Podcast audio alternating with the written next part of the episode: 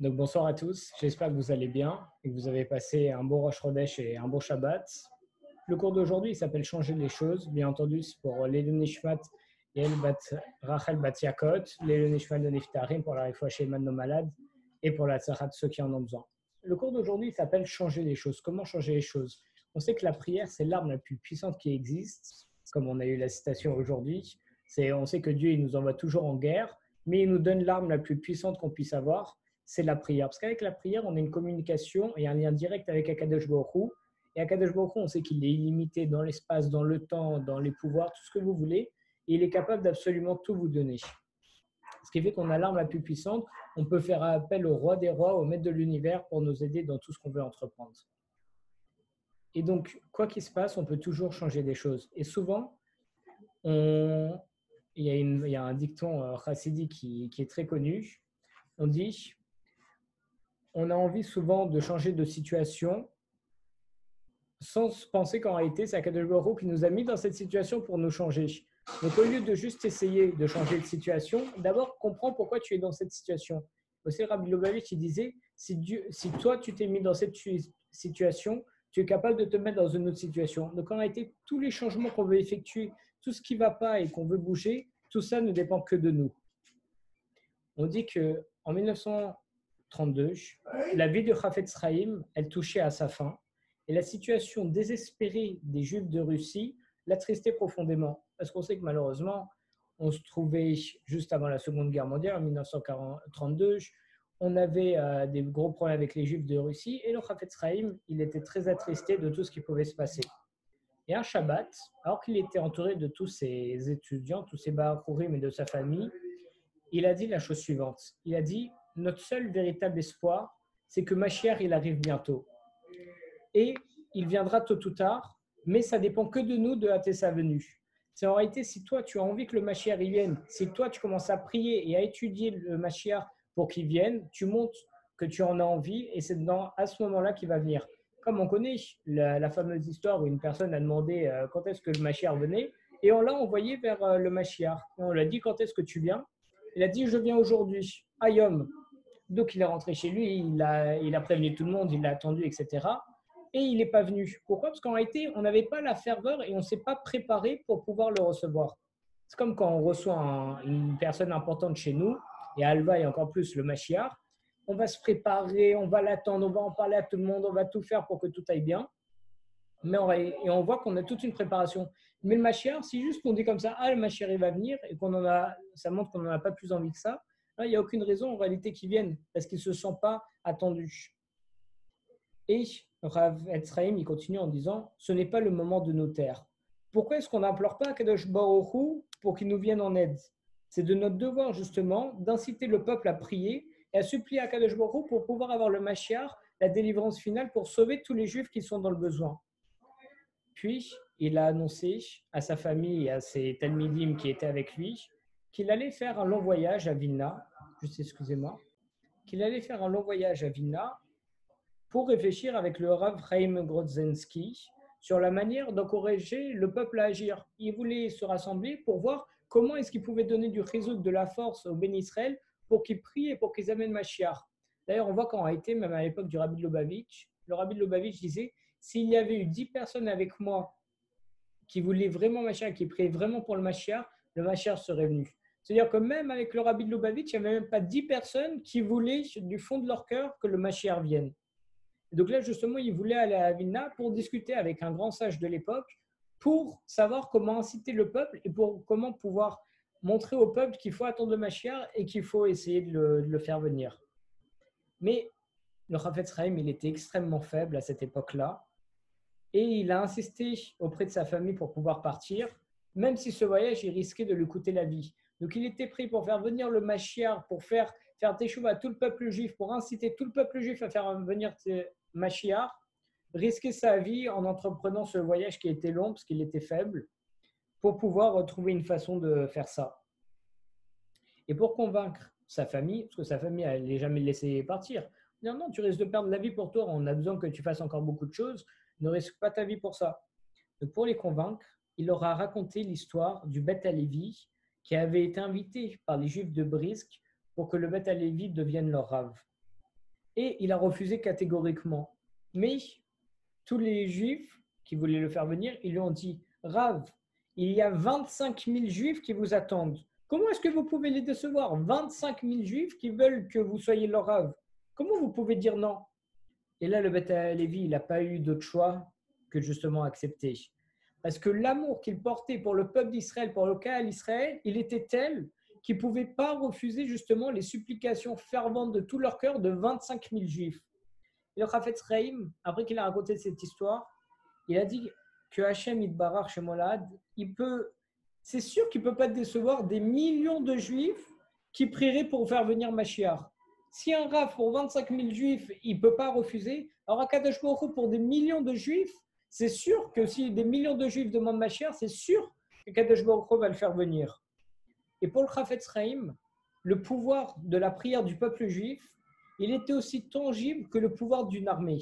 Il savait que si les troupes, entre guillemets, pour faire le, pour faire le rapprochement avec l'armée, elles unissaient leurs forces et elles prenaient en guise d'armes leur livre de prière, parce qu'on a vu que la prière, c'était l'arme la plus forte qu'Akadosh Baruch nous a donnée, tous les espoirs, ils étaient permis et l'issue du conflit, l'issue du problème pouvait s'en trouver entièrement changée si on s'arme de la prière, il peut y avoir n'importe quel décret, il peut y avoir n'importe quelle chose sur nous, on peut absolument tout changer grâce à la prière.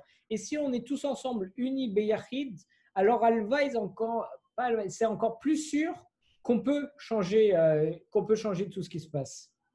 Et aujourd'hui, malheureusement, on est beaucoup de personnes à pas utiliser cette arme surpuissante qu'est la prière.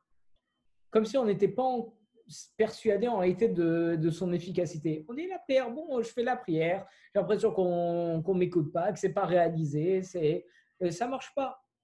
Et c'est vrai qu'en réalité, les événements mondiaux qui n'arrêtent pas de se succéder montent et on n'a aucune emprise sur eux véritable. Donc on se dit, bon, ma prière, en réalité, c'est peut-être pas si fort que ça. Mais en réalité, tous les événements mondiaux qui sont en train de se passer, on appelle ça les douleurs de l'enfantement. Et c'est ça qui caractérise l'époque pré-messianique, juste avant le Mashiach, jusqu'à ce qu'on va comprendre profondément le message. Parce qu'en réalité, on dit que quand le Mashiach va venir, c'est comme une femme qui accouche pour mettre un enfant au monde. Elle va avoir des contractions, et plus les contractions sont dures, et plus elles se rapprochent, plus en réalité, ça veut dire que le Mashiach arrive. Et c'est ça ce qui est extraordinaire. On voit que plus les événements sont durs et plus les événements se rapprochent, plus ça veut dire que le Mashiach va arriver. C'est pour ça qu'on voit les guerres mondiales, les épidémies, les problèmes qui arrivent malheureusement. En réalité, ça prouve que le Mashiach se rapproche.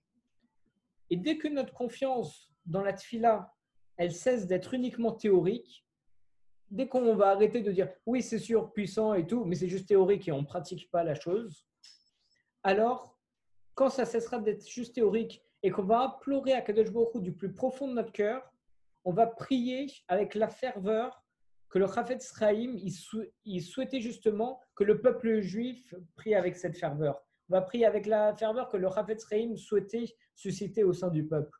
Et c'est cette fille-là, cette prière, qui aura le pouvoir de faire venir le Mashiach instantanément. C'est comme les rabbins et Rabbi Lubavitch, ils disaient Chaz Shalom de dire, en espérant que le Mashiach arrive demain, Chaz Shalom de dire ça. Il faut demander est-ce que le Mashiach il arrive maintenant? Faut compris pour que le Mashiach il arrive maintenant en réalité, instantanément. Et cette lueur d'espoir, elle est évoquée par de nombreux commentateurs renommés, dont un le Touré Even et le Khatam Sofer aussi. Et en fait, ils expliquent qu'on peut faire venir le Mashiach, Be'achishna, avant la fin des temps. On ne va pas attendre la fin des temps pour que le Mashiach vienne. On peut le faire venir avant même la fin des temps et nos souffrances, elles sont abrégées. Parce que normalement, on se dit, on va souffrir, on va souffrir comme les douleurs de l'accouchement, les contractions. Et après, le machère, il va venir. Mais on nous dit, et les commentateurs, ils nous disent qu'en réalité, on peut même le faire venir avant toutes les souffrances. Et donc, ça prouve qu'on a le pouvoir de hâter la délivrance finale, de hâter le machère pour qu'il vienne plus tôt.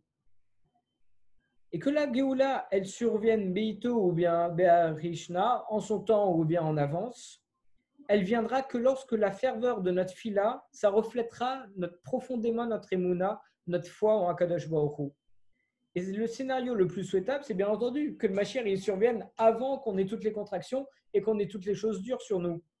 Mais pour ça, on doit faire beaucoup d'efforts, on doit déployer beaucoup d'efforts Et on doit réussir à vivre nos épreuves avec une imuna sans faille et avec des prières ferventes. Dès qu'on a une épreuve, on sait que c'est Akadosh Baruch qui nous l'envoie, on sait que c'est pour le bien, on sait que c'est pour nous faire grandir, on sait que c'est pour nous faire euh, changer, changer, on sait que c'est pour retirer nos fautes.